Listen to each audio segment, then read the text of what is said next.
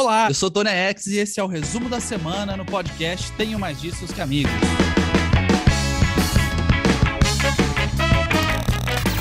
Resumo da semana. Hoje não estou com Rafael Teixeira, estou com a terceira elementa desse podcast, Natália Pandeló. Tudo bem? Como você está? Muito frio na região serrana do Rio de Janeiro? Cara, frio demais, mas eu tô aqui de coração aquecido, porque eu posso ser a terceira elementa, mas eu sou a número um em tapa-buracos nesse podcast. Olha aí, não, mais que isso. Tapa-buraco fica uma, parece uma coisa de, de última hora. E não é de última hora, é planejado, mas tem a ver com as viagens de Rafael Teixeira, o moço viajante, que dessa vez não conseguiu achar um hotel com internet na data da gravação, pois está no meio do deserto. Deserto do Atacama. Aliás, já fui duas vezes, quero ir mais umas cinco, pelo menos. E aí, cada foto que ele posta nos stories lá, eu fico morrendo de saudade. Aquele lugar é, é mágico. Mas quando ele voltar, Natália, a gente pode fazer três pessoas. Acho que se a formação oficial aí, três pessoas nesse podcast aí, vai ser bom demais. Oh, com certeza. o Rafa, ele é nosso influenciador de viagens, né? A gente só falta assim a CVC patrocinar esse podcast. é, ele andou marcando a agência lá que levou ele para uns passeios, né? Então eu não sei se ele marcou só para tentar aquela moral ou se de fato, de repente, ele ganhou um mimo, não sei. Rafael Teixeira que explique no próximo programa que ele participa aqui. Falando rapidamente sobre isso, mais seriamente agora, o Rafael Teixeira, que costuma estar comigo aqui, tá fazendo uma viagem pela América do Sul e chegou a São Pedro de Atacama, no Chile. E esse é um passeio que eu faço questão de recomendar a todo mundo que faz. Eu fui de carro porque eu vivo no interior do Paraná, numa cidade a 40 minutos da Argentina. Então, a gente pega o carro aqui e em apenas três dias, Natália, estamos lá em São Pedro de Atacama. Básico. É, já fui duas vezes, recomendo. A viagem é muito legal. Mas dá pra ir de avião também. Tem um aeroporto bem próximo, na cidade chamada Calama. Então vamos fazer São Paulo, Santiago, Santiago, Calama. Não é muito difícil. Fica aí a dica de viagem nesse podcast desse dia de hoje. Essa semana foi bastante agitada. Essa semana a gente teve muitos assuntos, ao contrário de outras em que a gente foca mais nos lançamentos. Essa semana inverteu. Essa semana a gente tem muita notícia quente, treta e poucos lançamentos de disco, de fato. Para você que não é assinante do resumo da semana extra ainda, assine, vai lá no orelo.cc/tmdqa e você vai ter acesso aos planos de assinatura que inclusive dão direito a você ouvir o resumo da semana extra, o programa que a gente faz aqui, que você tem uma, um gostinho, porque a gente aborda levemente o que a gente fala por lá, e aí a gente vai para a plataforma para Aurelo, que é um player que você pode usar o app deles, você pode ouvir no navegador, você pode ouvir de várias formas diferentes, uma plataforma brasileira que remunera criadores de podcasts. Hoje a gente vai falar no resumo da semana extra sobre um aniversariante do dia. A gente vai falar sobre The Color and the Shape, o segundo disco do Foo Fighters, que faz 25 anos, nesse dia 20 de maio de 2022. Para mim, é o melhor disco de estúdio do Foo Fighters. E a gente vai comentar uma lista que a gente publicou lá no Tenho Mais Discos Que Amigos.com com um ranking do pior ao melhor disco do Foo Fighters. Então a gente vai dissecar esses álbuns aí, um por um, lá no resumo da semana extra. Mas antes, aqui no resumo da semana, Nath, a gente tem uma notícia agridoce, né? Digamos assim. Uma notícia daquelas que a gente fica com o coração, ao mesmo tempo que fica apertado, a gente fica com o coração quentinho, aí depois a gente passa a lembrar de momentos, e aí vem a, a alegria, a tristeza, tudo, tudo, ao mesmo tempo, né? Milton Nascimento anunciou a sua turnê de despedida depois de 67 anos a serviço da música. 67. É, ele falou que começou 67. a cantar. Ele falou que começou a cantar aos 13 anos de idade. São 67 anos de carreira muito bem realizados. E o grande lance é que, assim, foram anunciadas as datas, quem não se ligou ou quem não percebeu, quem achou que ah, pô, ingresso, né, tá de boa e tal, não ficou ali no horário para comprar, mesmo quem ficou no horário teve dificuldade, a gente teve relatos de que pessoas entraram ali no horário e ficaram numa fila virtual de 15 mil pessoas, e no final das contas, Nath, foram vendidos 65 mil ingressos para shows da turnê de despedida de Milton Nascimento pelo Brasil. É, assim, eu acho que ele está fazendo o pé de meia dele, né? E o Milton Nascimento mostra que ele é um homem de seu tempo, né? Porque afinal de contas, para a gente conseguir aposentar nesse país, tem que trabalhar 67 anos ou mais, né? É. Mas assim, digamos que já cumpriu hora extra, já tá bom, né? Vamos deixar o homem descansar um pouquinho. Ele disse, inclusive, que está se despedindo dos palcos, mas nunca da música, né? Então é. eu acho que o Milton sempre vai ter um lugar de destaque, assim, na nossa música, ele sempre vai ser esse cara que quebrou barreiras, inclusive geográficas, mas que também conseguiu reunir toda uma nova geração em torno dele. Os saraus na casa dele, no Rio, são históricos, né? Então eu acho que ele é um cara que soube se manter relevante, mesmo sendo bastante recluso, né? Eu sou uma pessoa que não, não me considero fã de carteirinha do Milton Nascimento, mas eu sei reconhecer, assim, esse lugar na música que ele ocupa e eu acho muito legal quando a gente consegue celebrar esses caras em vida, né? Então, eu acho que é uma oportunidade única. Esse 67, assim, parece um número meio quebrado, mas se você somar com 13 dá 80, né? Então, assim, acho que. Eu ia, eu ia falar que para quem não fez a conta ali de matemática e tal. Tá vendo? A gente é de humanos, mas a gente sabe.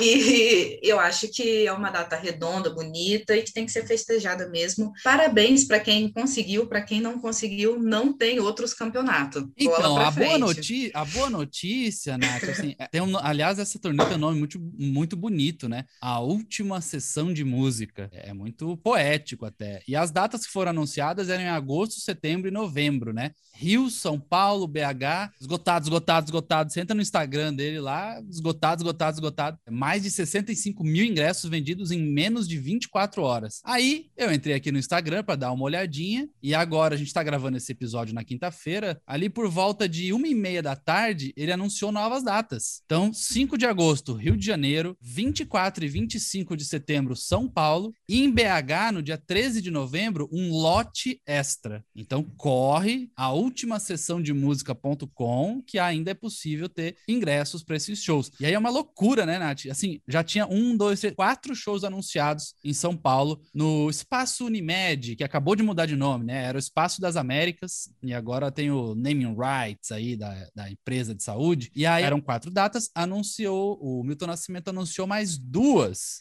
então são seis datas em São Paulo, no Espaço das Américas, que é um lugar enorme. Se eu não me engano, são 8 mil pessoas lá, a capacidade. Então, se você fizer 6 vezes 8, 48, alô, matemática novamente aí, 50 mil pessoas só em São Paulo para ver a despedida de Milton Nascimento. Aí é por isso que eu falei que é agridoce, né? Por um lado, triste, que vai ser a despedida do, de uma das maiores lendas da música brasileira dos palcos. Por outro, feliz, né? Em menos de 24 horas de esgotar todos os ingressos, ele deve ter ficado radiante com a notícia. Antes da gente até ir para o próximo assunto e tal, mas um relato que eu tenho para fazer aqui é que eu sempre falo aqui, né? Em 2019 eu fui para São Paulo, estava morando lá, enfim. E aí a pandemia veio, eu voltei para o Paraná. E um dos últimos, uma das últimas coisas que eu fui, assim, muito pré-pandemia, ali, um mês antes, talvez, foi uma gravação do Altas Horas, lá no estúdio da Globo, em São Paulo. O pessoal de imprensa do Altas Horas queria fazer essa ponte com jornalistas, porque era, uma, era, era um marco especial do, do Altas Horas. Eu não lembro quantos anos de existência, mas era um aniversário bem especial do programa. E aí, nesse dia que eu fui, tava o Milton Nascimento, e não só tava o Milton Nascimento, como eles iam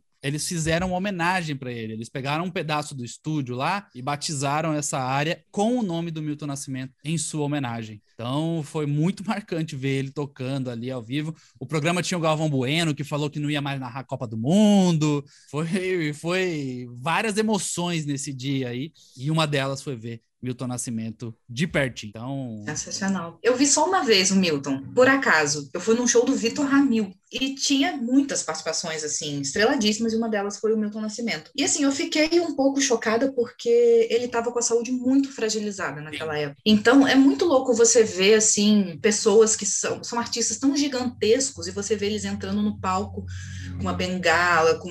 Eu vi o Phil Collins, assim, também, fazer o show sentado. E assim, eu digo sem menor sombra de dúvida, assim, que ainda assim vale muito a pena, porque você quer aproveitar mais ainda cada minutinho que você tem ali na presença daquele artista, porque é muito valioso, sabe? É, o Milton no Altas Horas já estava também bem fragilizado e, uhum. e a banda dele levava a coisa para frente assim, mas em muitos momentos ele teve até que ser que a galera teve que parar e voltar a gravação e tal, assim. Uhum. Então, né, eu imagino que esses shows vão ser muito emocionantes, porque a voz dele já é aquela coisa passional, embargada, né? Quase uhum. um lamento assim. E aí tendo o peso de ser a última carreira e tendo isso dele já, né, tá com a saúde não estar 100%, eu acho que a coisa vai ser bem, bem, bem emocionante. Emocionante, é. Não à toa esgotaram-se os ingressos tão rápido. Como eu tenho certeza absoluta que irão se esgotar os ingressos dessa turnê se ela se concretizar. Essa semana saiu a notícia através do José Norberto Flash, que é um jornalista que há alguns anos já se especializou em dar furos sobre agenda de shows aqui no Brasil,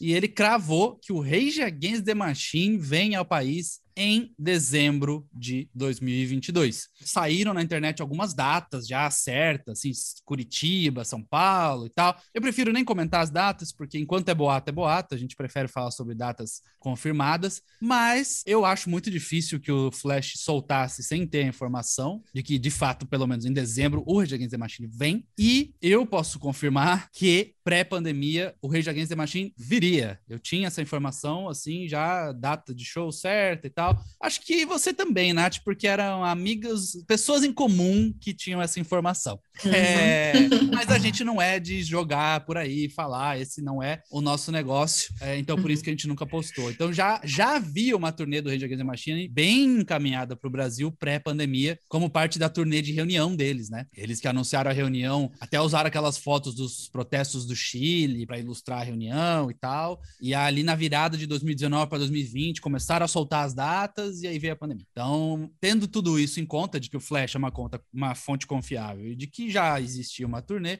é muito provável que ela se consolide Natália Pandeló logo após as eleições no Brasil e em período de Copa do Mundo. é para pegar fogo, gente. Olha, lembrando que a última passagem do Rage Against the Machine pelo Brasil foi no SWU. Procede, correto? Então, é, e já foi bem caótico, né? Porque foi. tinha toda aquela questão da pista VIP, né? Não sei se você lembra que. Eu, eu estava lá, na, eu estava vendo meninas de 1,50m serem esmagadas na grade entre a pista VIP e a pista comum, e eu, eu não sabia, eu não entendo até hoje como não aconteceu coisas não aconteceram coisas piores. Pois é, foi tenso. E eu assisti pela TV, sabe? Mas o Rage Against the Machine, todo mundo sabe. Aliás, não todo mundo, né? Alguns fãs ainda não se deram conta de é. que é uma banda alinhada à esquerda e é uma banda que tem um discurso político muito forte. Não. Não. mas eu, mas eu gosto só dos riffs. Eu só gosto dos riffs. Aí o que, que eu faço? Aí tem que ouvir outra banda. É... Misturou política, né? Era legal, mas aí começou a falar de política. E o Tom Morello nem sabe o que, que tá falando. Ele não, o que, que, que ele tem? Só porque ele tem uma formação em ciências sociais, ciências políticas em Harvard? Pô, nada a ver absurdo isso, cara. Mas, de qualquer forma, eu acho que eles vão trazer, porque os fãs estão esperando há tanto tempo, que essa reunião aí, né, e, e talvez potencializar por todo esse clima político tenso que a gente tem no Brasil. Com certeza eles terão muito a falar, então vamos ver aí se isso vai se confirmar. Tudo indica que sim, né, mas é uma das turnês mais aguardadas no Brasil há tanto tempo, então também aposto que vai que vai esgotar. É, eu, eu, eu senti o drama quando a gente postou a notícia ali. O Flash postou o vídeo e a gente fez a matéria em poucos minutos os tweets e os posts no Instagram e tudo que a gente postou. O post no Instagram acho que teve 16 mil curtidas, alguma coisa assim. A média dos nossos posts tem sido 6 mil, 5 mil. Quando vai muito bem, 8, 9. E rapidamente, rapidinho foi para 10, assim. Pum, 10 mil. Então é muita gente afim de ver o Rage Against Machine aqui. E você falou provavelmente vai vai estar tá num clima tenso, político e tal. Ali com certeza absoluta vai estar tá num clima tenso político, porque porque existe a possibilidade de reeleição do Bolsonaro, apesar de muita gente achar que isso é uma, um absurdo. Para mim, infelizmente, existe a possibilidade. Existe a grande possibilidade do Lula se eleger, e aí tem uma parcela da população imensa que é contra ele também. E uhum. convenhamos, não existem grandes possibilidades da terceira via se eleger. Então, polêmica e treta é o que vai ser esse show do Rage Against the Machine. Estou muito ansioso. Vale lembrar que nas eleições de 2018, na véspera, eu estava lá no Couto Pereira, estádio do Coritiba Futebol Clube, quando Roger Waters tocou literalmente na véspera das eleições e ele teve que correr com aquele protesto político que ele fazia no telão, porque se passasse das 10 da noite ele podia ser preso Sérgio Moro estava no estádio. Tive informações da produtora do evento sobre como ele estava lá para ver tudo bem de pertinho. E eu presenciei várias camisetas de apoio a Jair Bolsonaro sendo vendidas no entorno do estádio e muita gente usando lá dentro do estádio também. Então, muita gente criticando o Roger Waters, falando justamente isso, que ele não deveria se meter com política, etc. Quatro anos depois, a gente pode ter uma parada parecida, mas com outros contornos, né? Um pós-eleição aí. Então vai ser vai ser muito louco, com certeza. É. Eu vou fazer um parêntese aqui que não tem nada a ver com o assunto, mas tem, olha só. Eu não, não presenciei o Roger Waters fazendo protesto no Brasil, mas eu estive no show da Katy Perry. Começou bem, continua, continua, tá? Porque, porque sim, porque eu amo a Katy Perry. Tá. E teve um momento em que ela chamou, foi logo depois do assassinato da Marielle Franco, hum. e ela chamou a filha da Marielle, a viúva da Marielle, no palco e pediu um minuto de silêncio e tal. Foi uma coisa emocionante. E assim, as pessoas saíram em hordas do show, pais arrastando crianças pelos braços, que era um absurdo misturar ah. política com música, sabe? Ah. Então, assim, gente, já, já fica sabendo, vai ter assunto político no show do Rage Against the Machine. Eu já fico ansiosa pelas matérias falando dos fãs revoltados que saíram do show porque não sabiam que eles eram políticos. Nossa Senhora, é. e, é e é aquilo, né, Nath? Se fossem políticos de direita, essa galera não ia achar ruim misturar política e música, né? Essa galera que critica. Ia falar, ia apoiar e cantar junto, provavelmente. Falar, olha, tá vendo? Eles já tinham a visão capitalista desde lá de trás. Mas, gente, para isso tem show do Raimundos, que não é bolsonarista, tá? Só vota no Bolsonaro, mas não é bolsonarista. Ai, Nath, a gente poderia falar muito. Aliás, co... poxa vida, o, o Caniço, baixista da banda, você entra no Twitter dele, é só ele def... é desviando de pedrada. Caniço, sai dessa banda. Ele fala: Não, eu não posso, a banda é minha também, é meu sustento. Raimundos, aquela banda de fascistas. Aí ele: Opa, nem todos. Cara, puxa vida, Caniço, a tua vida não deve estar tá fácil. A cada declaração do seu glorioso companheiro de banda. Eu que fui muito fã de Raimundo, eu tenho caixa de VHS aqui comprada a duras penas pela minha mãe para me dar de presente de Natal, porque eu implorava pelas coisas do Raimundos. Triste, triste fim fim, vai. É, eu não gosto de chamar de fim, mas, poxa, cada vez mais difícil. Quando o Digão se compara aos judeus, né? Porra, qualquer filme básico sobre o nazismo mostra a, as barbaridades feitas com famílias de judeus na, na, na, Segunda Guerra Mundial, enfim, pelo, pelo governo nazista e fascista de Hitler. E aí as pessoas comparam quando são criticadas na internet. É um, é um absurdo imenso. Mas eu nem quero gastar tempo desse podcast com esse assunto. Natália, gostei que você trouxe. Se você, fã de Rage Against the Machine, não se sente confortável, há uma outra opção. E já que a gente tá falando de treta, essa treta tem contornos. Aliás, tem duas tretas pra gente comentar aqui, né? A primeira delas tem contornos mais complexos, né? Contornos mais. Não é uma treta, vai, não é uma treta futebolística como tem sido esquerda-direita recentemente, né? A gente já vai completar dois meses desde a morte do baterista Taylor Hawkins, que morreu em 25 de março de 2022. Eu jamais vou esquecer, porque era o primeiro dia de Lollapalooza Brasil e eu tava na minha cabeça, né? 25, 26, 27, 25, 26, 27. Temos Lollapalooza, temos cobertura, vai ser uma loucura, vai ser uma doideira. E ao final do dia 25, finalzinho ali, 11 da noite, a gente recebeu a notícia de que o Taylor havia falecido na Colômbia, onde Foo Fighters se apresentaria antes de tocar aqui no domingo. Há alguns dias, há poucos dias, a Rolling Stone americana publicou uma matéria falando sobre os momentos mais recentes de Taylor Hawkins, né? Os últimos meses, o que ele vinha passando ali na vida dele. E citou duas fontes bem importantes que falaram coisas parecidas sobre como o Taylor não estava mais aguentando o ritmo de turnê do Foo Fighters e além, ele teria até chamado o Dave Grohl e falado: "Cara, tá difícil, para mim não dá mais, tá, tá, tá, complicado, a agenda tá, tá frenética e eu não tô me sentindo bem". E teoricamente, havia um entendimento de que precisaria ser mudado, mas depois das reclamações, nada mudou mudou. E eu, tô, eu não tô citando aspas de amigos, assim, tipo, ah, pô, o hold da banda cover que ele tem de clássicos do rock, ou um amigo de infância com quem ele conversou dois meses antes. Não, eu tô falando do Chad Smith, baterista do Red Hot Chili Peppers, e do Matt Cameron, baterista do Pearl Jam e do Soundgarden. Os dois falaram coisas muito parecidas, deram aspas muito parecidas para Rolling Stone sobre como ele viria sobrecarregado. Só que depois que a matéria foi para o ar, e é lógico que no mundo inteiro repercutiu, a gente postou lá no tema discos, repercutiu com a manchete Taylor Hawkins não aguentava mais ritmo do Foo Fighters, Taylor Hawkins reclamou sobre ritmo de turnê e tal. Isso era óbvio que ia sair dessa maneira. Logo depois, tanto o Matt Cameron quanto o Chad Smith usaram suas contas no Instagram para falar que a matéria é sensacionalista, de que foi tirado do contexto. Só que em nenhum momento eles falam que não falaram isso. Porque eles falaram isso. Eles falaram exatamente o que estava lá na matéria.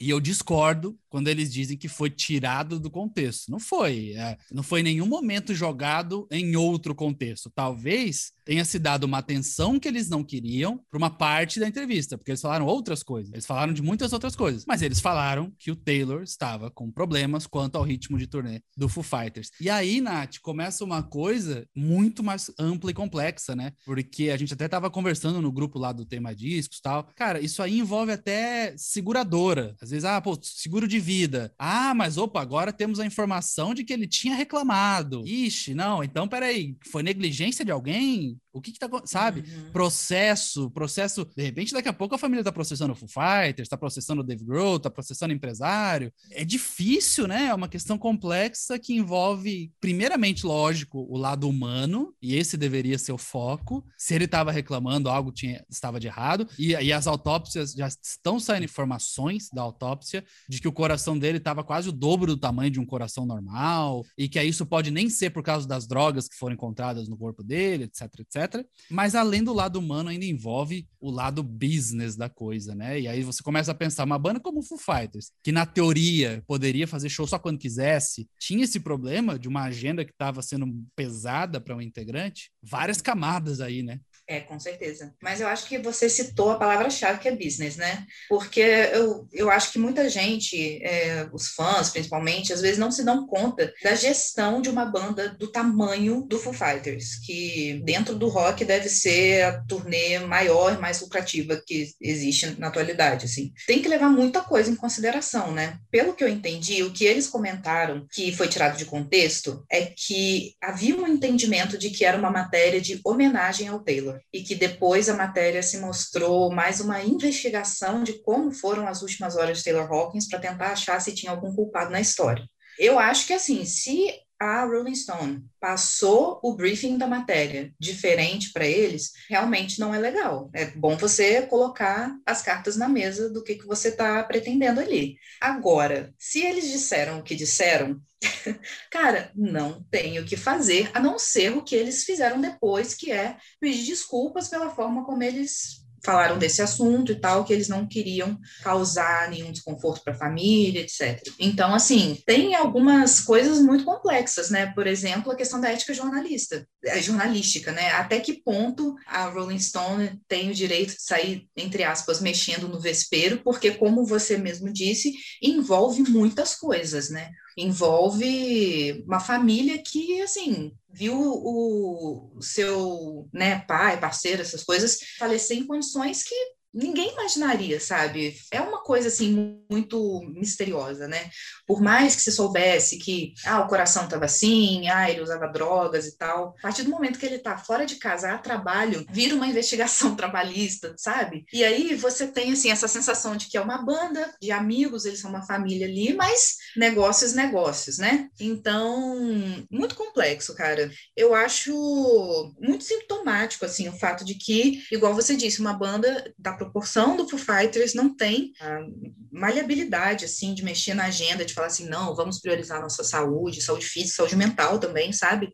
Então, é muito mais complexo do que parece, sabe? Eu acho uma pena, assim, porque foi uma tragédia anunciada, sabe? É, Pelo então, menos para quem estava ali perto. Então, pois é, muda de figura, até por isso a treta tem outras, é. outros contornos, porque muda de figura, né? Se a gente tinha um caso, a gente tinha um caso onde era uma morte acidental, muito se fala sobre uma possível overdose, e aí já começa, né, papo de, de botequim, tipo, ah, tá na Colômbia e lá o tráfico é forte, a droga é mais pura, ele não aguentou, já começa um monte de papo uhum. que a, boca pequena sai falando por aí, mas se de fato ele reclamou, se de fato houve um pedido, se de fato houve, e aí não houve, por exemplo, nenhum tipo de teste, né? Não, tá, cara, Taylor, a gente ficou preocupado, vamos fazer um exame, um check-up, vamos lá. Uhum. Opa, cara, teu coração tá o dobro do tamanho, para, para tudo, você não pode sair de casa, sabe? nada disso é, aconteceu. Então, eu se... acho que foi o Chad que falou que parece que ele já tinha desmaiado, né? Algo assim. Foi, foi. Chegou a rolar um papo desse, é. É, então, assim, é isso, porque aí é outra coisa, né? Aí é uma tragédia anunciada que poderia ter sido evitada, e não uma morte uhum. acidental, que todos nós estamos sujeitos, todos nós vivos estamos sujeitos a uma morte acidental. Mas aí uhum. já muda de figura, né? Então é por isso que é tão pesado, assim, esse assunto. Eu cheguei a receber mensagem de gente falando: olha, eu acho que o Foo Fighters não tinha acabado na morte do Taylor, mas pode ter acabado agora depois que saíram essas informações aí e tal. Então, é muito louco. Eu acho que agora. E, e, assim, não adianta, beleza. Concordo contigo que se o briefing foi um e a entrevista foi outra, tá errado. Mas o grande lance é que eles falaram. E eles não tiram é. isso de nenhuma. Eles não. Na, no, no, no, pedido de desculpas, eles falam: não, a gente nunca falou isso. Eles falaram. Então, eles revelaram informações que podem ser usadas até num processo judicial. Tipo, vão ser chamados como testemunhas para falar: ele vinha reclamando? Sim, ele vinha. Sim. É, e um veículo como a Rolling Stone, gente, documenta tudo que é dito para eles, tá? Então, assim, é. se fosse o caso do, do Chad ou do Matt falarem: ah, não, mas eu não falei, a Rolling Stone ia mostrar a gravação que eles falam, ou o que eles escreveram, né? Então, assim, eu acho que a partir do momento que existe qualquer suspeita, e tipo assim, um baterista de uma banda gigantesca morrer na América do Sul, prestes a subir no palco, é suspeito suficiente para o jornalista ir lá e tentar descobrir o que aconteceu. Eu acho que a Rolling Stone está fazendo o seu papel. Existe, existem formas de você lidar com isso sem fazer sensacionalismo, mas levantar perguntas sobre as circunstâncias de uma situação que está cheia de lacunas, eu acho que faz parte, e são pessoas públicas que têm que aprender a lidar com o discurso é. dela, sabe? Então. E, e, e, tem outras duas coisas também, né, Nath? A primeira, a primeira delas, para mim, é o Foo Fighters não se pronunciar é um problema muito grave, assim. Você, desde a morte do Taylor, são dois posts. Um é sobre a morte, o Taylor Hawkins morreu, pedimos privacidade nesse momento, e o outro é sobre o cancelamento da turnê. Não se falou uhum. mais nada, não se falou, estamos acompanhando as investigações, a gente tá aguardando, nada, nada. A banda vai continuar e tal. Beleza, talvez seja muito cedo. O Linkin Park até hoje, Chester Bennington morreu, eles nunca falaram se vai acabar, se não vai acabar. O Soundgarden, mesma coisa. Apesar de todo mundo achar que sim, mas não tem um fim oficial. Mas nenhum pronunciamento de nada sobre nada atrapalha. Então faz com que os jornalistas corram atrás de informações. E a segunda coisa é que, assim, são dois nomes muito grandes, muito próximos do Taylor e com discursos muito parecidos. Então não foi, é, só, foi. Uma, não foi só uma vez que o Taylor reclamou para alguém. Ele reclamou pro Chad, ele reclamou pro Matt e ele provavelmente reclamou com outras pessoas que não falaram uhum. e que não são tão populares, que não saiu por causa uhum. disso. Então é muito uhum. sério, é muito sério, é muito grave e é possível, enfim, é provável que a gente acompanhe desdobramentos disso aí é, nas próximas. Eu só, eu só espero que não termine como a situação do Soundgarden está hoje, né? Uma situação tão difícil, é. assim, esse litígio com a família do, do Chris Cornell e tal. Então, assim, conversar, né? Todas as partes conversarem é importante, porque você vê, a banda também está parada, sem, sem caminho, sem rumo, e tudo que os fãs querem é saber se eles vão continuar ou é. não. Então, vamos dar o tempo deles, né? Eu acho que realmente está um pouco recente, mas já deu tempo suficiente, né? De pelo menos falar alguma coisa. Mas eu acho que eles estão, talvez. Até mesmo tentando... sobre esse caso, né? Solta uma nota, então, e fala: nunca chegou aos ouvidos do Foo Fighters a reclamação de Taylor Hawkins de que a agenda estaria caótica. Mas beleza. Você já... Me parece que a empresa que gere a turnê do Foo Fighters se pronunciou. Eles hum. disseram que nunca haviam recebido essa reclamação do Taylor e que o Taylor também não tinha reclamado com a banda. É, então, isso já é um pronunciamento. Ainda que não tenha havido é. Foo Fighters, que eu acho que é importante. Tá faltando, tá faltando Foo Fighters falar, o Dave Grohl falar, tá, tá, tá, tá uhum. faltando. Agora, uma outra treta com contornos bem menos sérios e contornos nacionais. O emo está de volta, né? E agora, como ele mesmo disse, como o alvo desse processo mesmo disse, essa é a maior prova de que o emo está de volta. Lucas Silveira, vocalista, compositor, produtor da Fresno, foi processado por Luciano Hang, o, o, o como que eu posso chamar? O cabeça das lojas Avan. a grande mente brilhante por trás desse empreendimento chamado Lojas Avan, que começou no estado de Santa Catarina, lógico, não poderia ser em outro. Luciano Hang, também chamado carinhosamente, ele até adotou né, esse apelido, ele coloca no perfil dele no Twitter, velho da Avan, processando Lucas Silveira em 100 mil reais, porque Lucas Silveira o chamou de FDP. Só por isso. Nada mais, nada menos. Quando saiu a notícia de que o Luciano Hang estava liderando um processo de pedir ao governo que entrasse com sanções e bloqueasse sites e empresas, principalmente chinesas, né, que fazem comércio eletrônico, essas que todo mundo vê mil propagandas hoje em dia, Shopee, AliExpress, Shine, é, enfim. Algumas não são chinesas, né? Tem até o Mercado Livre, o Mercado Livre é argentino argentino ou colombiano na sua na sua essência, é de um país sul-americano, não me lembro qual, mas o Luciano Wang queria lutar contra essas lojas e pedir que fosse aumentado o imposto, até proibir importação dessas lojas por pessoas físicas, o que basicamente as mataria, né? E aí o Lucas foi lá e tuitou xingando o Luciano Hang, comentando essa notícia, falando que ele era um FDP e tal, e agora processado em 100 mil reais. E lógico, tá todo mundo falando que vai, vai pagar a vaquinha, porque é contra o cara que é amplamente ligado ao governo Bolsonaro, né? Defensor defensor ferrenho do governo Bolsonaro. E parece que o Lucas até vinha levando na esportiva e vinha, tweetou, né? Pô, maior prova de que o emo voltou e tal. Mas há poucas horas antes da gravação desse podcast, ele soltou um tweet que agora, não sei, me deixou confuso. Ele tweetou às 10h28 do dia 19: Acordei muito brabo, só bateu hoje a raiva. Então eu acho que agora mudou de figura ali. É, mas assim, eu acho que é um processo histórico, porque vai constar no, nos autos da justiça aí, ó, que ele tuitou, Luciano Hang, a.k.a. velho FDP da Avan, é provavelmente o maior pau no cu da história desse país. é, teve um outro xingamento. Exatamente. Inclusive, ele escreveu P-A-U-N-O-K-U. Achei poético. Então. Jovem, cara... apesar de. Lucas, você não é jovem, você sabe disso, mas, mas foi jovem essa.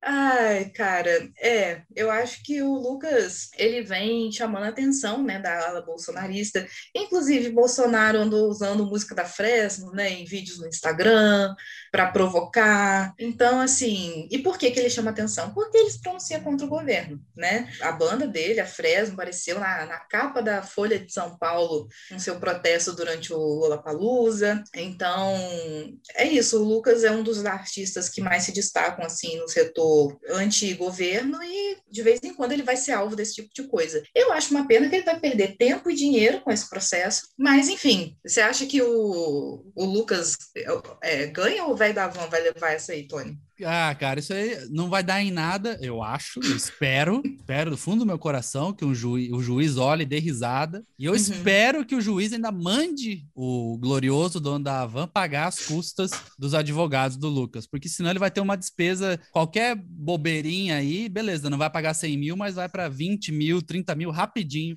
os honorários de um advogado que vai ficar trabalhando nesse caso aí. Então, uhum. pelo bem da democracia, eu espero que não dê em nada e que ainda ele seja obrigado a pagar, porque, pô, se for todo e qualquer xingamento no Twitter houver processo e foi cobrada indenização nessa vibe, meu Deus do céu, aí, bom, melhor fechar. Ah, mas ele escolheu, ele escolheu o Lucas a dedo, né? Não vai ser todo e qualquer, ele escolheu. É, sim, sim. sim foi sim. proposital. Não, sem dúvida. É só preencher o saco, com certeza. Ele não precisa dos 100 mil, isso certamente. Não, e ele sabe que também nunca, nunca é nesse valor, né? hum. Se sair, e aí eu vou ficar muito triste, provavelmente vai ser um valor mais baixo, mas enfim. Vamos ver, vamos... De qualquer forma, isso que é chato, né? Tem um processo e tem gastos de tempo e dinheiro, e como a gente viu, num dia o Lucas estava bem, no outro dia ele tweetou que estava bravo. Incomoda, imagina, você ser processado, enfim. É chato. Mas eu espero que, que, né, que o desfecho seja esse, que eu, que eu comentei aqui, porque senão, aí, símbolo de tempos mais sombrios ainda no Brasil.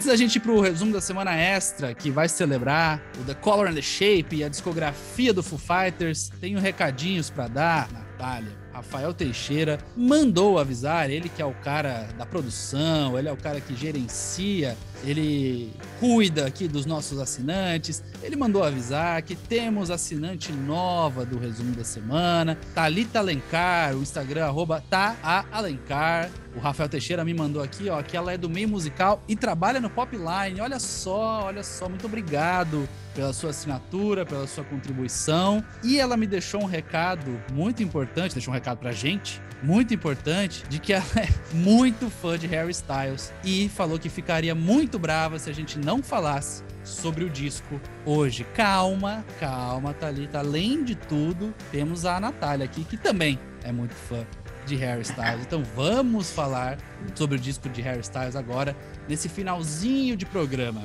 Antes disso, rapidamente duas notas. A primeira é de que o Metallica lançou um clipe oficial de Whiskey in the Jar em Curitiba. Eu falei sobre vídeos, sobre posts que deram muitas reações nas nossas mídias com o Rage Against. Nossa, o do Metallica tocando Whiskey in the Jar, a gente tava no show, a gente fez um vídeo e postou. É impressionante, assim.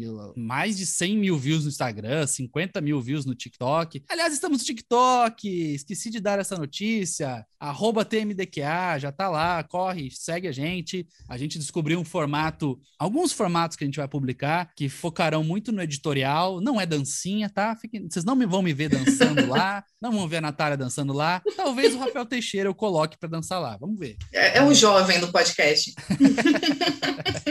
É, mas, por exemplo, teremos cortes do podcast quando a gente tiver convidados e é, material exclusivo que a gente só vai postar por lá sigam a gente. E justamente um desses vídeos reverberou demais. Falando em Metallica, né? Outro vídeo que reverberou muito, 400 mil plays lá no nosso Instagram, no Reels, arroba TMDQA, foi do James Hetfield abrindo coração sobre saúde mental, né? Show de Belo Horizonte, último show da turnê no Brasil. Ele parou e falou que, ah, na minha cabeça, volta e meia, eu me sinto como se fosse um, um velho que não sabe mais tocar. E aí eu comentei isso com esses caras aqui, aí ele apontou pra banda, né? E eles vieram me ajudar e falaram que estão aqui por mim, que estão me apoiando. E aí, enquanto ele fala isso, os três outros integrantes do Metallica correm dos seus instrumentos e das suas posições para abraçá-lo ao centro do palco. A gente legendou esse vídeo e tá lá no Instagram, no Reels, no arroba TMDQA. Corre para ver se você ainda não viu. É, a turnê do, do Metallica passando pelo Brasil já está sendo histórica. Tem criança nascendo, é. tem esse momento aí de falar sobre né, é, insegurança mesmo, vulnerabilidade de um artista tão gigantesco quanto James Hetfield, e agora saindo esse, esse vídeo aí para coroar tudo, né?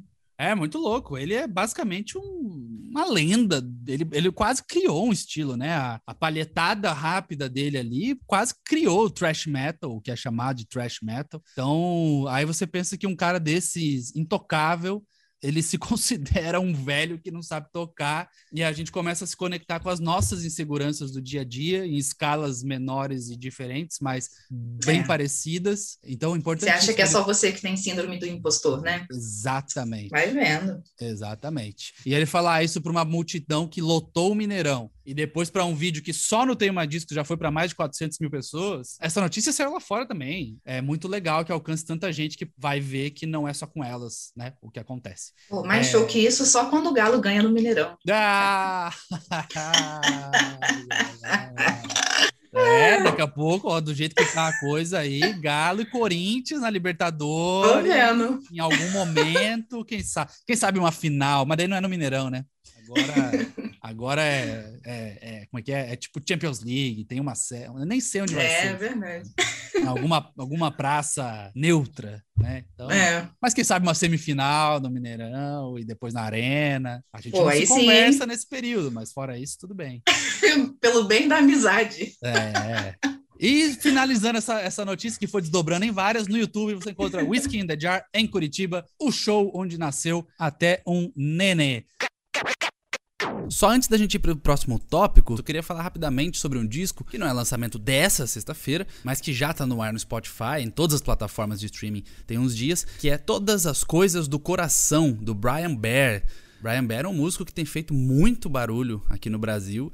Ele tem quase um milhão de ouvintes mensais só no Spotify. E ele faz uma espécie de folk, indie, com traços do pop. Esse novo disco tem parcerias especialíssimas com Callum Scott, na faixa da primeira vez. From the First Time, entre parênteses, porque a parceria é internacional, logicamente. E também Mensageiro é uma faixa que tem participação da Júlia Mestre. Eu acho que é um daqueles discos perfeitos para quem gosta da coisa mais tranquila, a vibe relaxar, a coisa do amor, a coisa do relacionamento.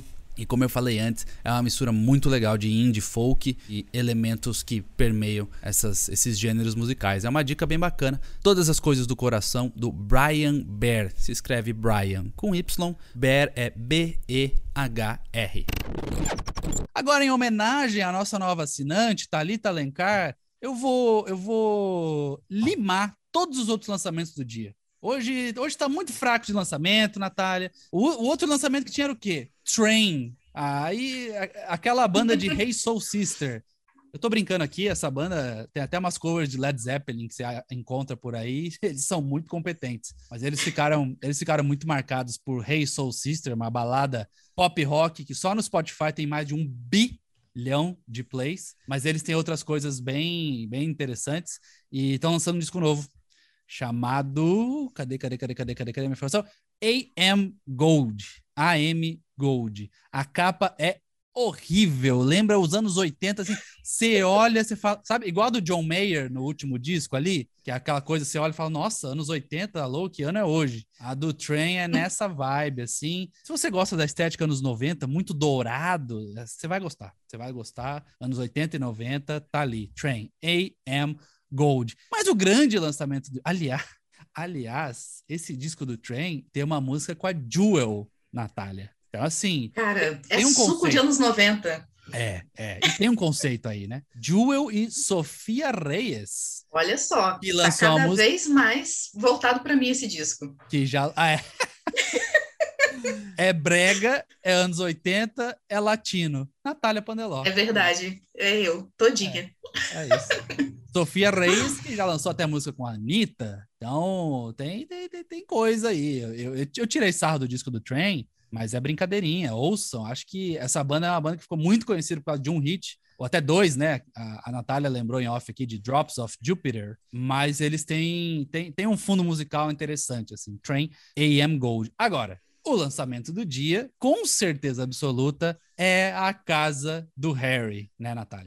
Harry's House, é verdade. Cara, eu já estou cravando aqui que vai ser um dos discos do ano. Por quê? Com base no que, na reação que se teve ao disco anterior do menino Harry Styles e também ao que foi lançado até agora, né?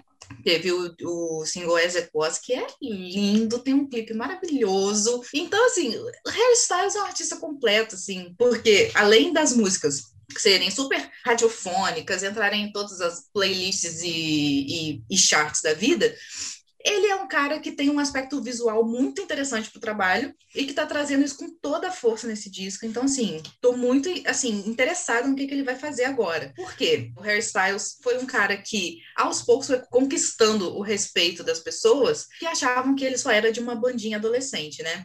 muitas aspas aí. Ele claramente saiu na frente, assim, em relação aos outros membros do One Direction na sua carreira solo, e agora ele tá aí, ator, né? Indicado a premiações e tudo, Teve o show no Coachella que eu fiquei assim, embasbacada de ver, inclusive ele cantando com a Shania Twain, foi um momento maravilhoso. E agora ele trazendo esse disco que assim, não deu para ver muito do caminho que ele vai seguir, mas parece que tem uma sintonia legal com o que ele fez no disco anterior. Tem um pouco de um som meio retrô, um rock meio 70, mas sempre com uma visão muito pop. Então, assim, tô muito curiosa. Com certeza vai ser o meu primeiro play do dia. É, e ele é um cara que você falou que ah, ele conseguiu um respeito aí de, né? não ficar uhum. com, a, com, a, pecha de ser de uma boy band, ele tá conseguindo vários respeitos, assim, né? Tem muito fã uhum. de rock que, que acha incrível os discos do Harry Styles, tem muita, muito nome lendário da música que está celebrando essa, o, o, frescor que ele está trazendo, né, ao R&B.